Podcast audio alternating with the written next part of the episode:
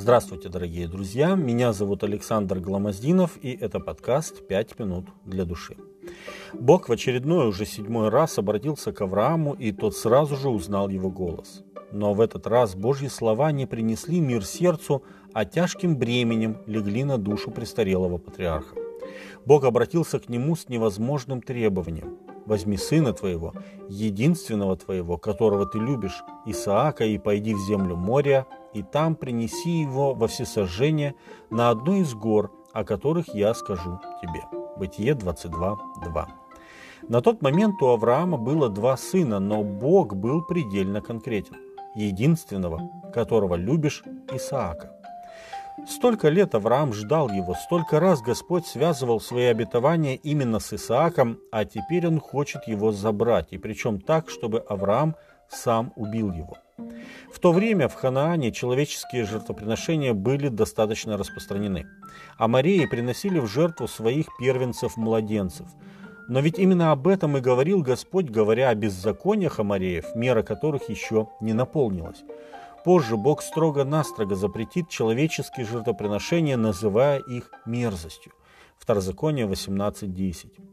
Авраам повинуется. Он встал рано утром, оседлал осла своего, взял с собой двоих из отроков своих и Исаака, сына своего, наколол дров для всесожжения и, встав, пошел на место, о котором сказал ему Бог. На третий день Авраам возвел очи свои и увидел то место издалека. И сказал Авраам отрокам своим – Останьтесь вы здесь со слом, а я и сын мой пойдем туда, поклонимся и возвратимся к вам. Бытие 22, с 3 по 5 текст.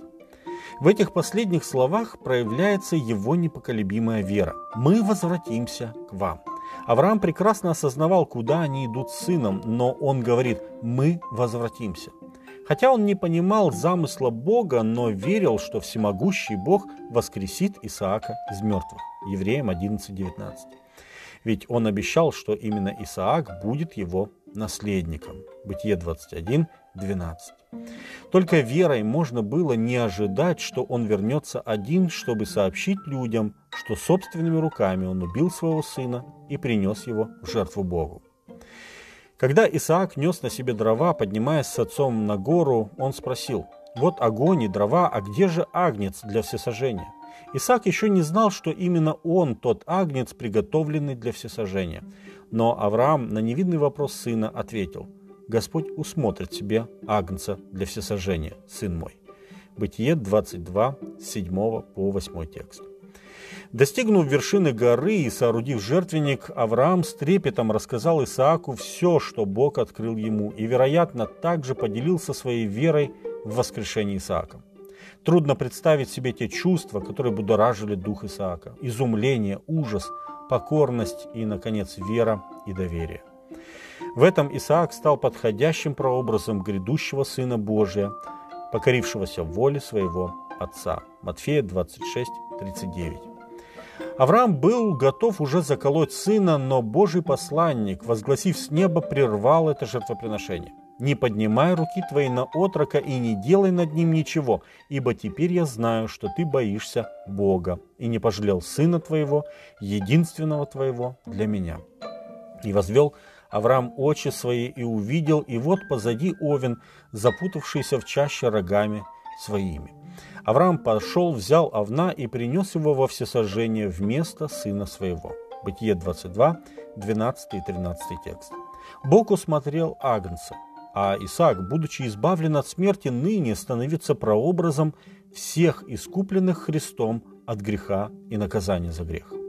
Гора, на которой произошло это жертвоприношение, находилась всего в нескольких сотнях метров от города Салима, в котором правил Мелхиседек.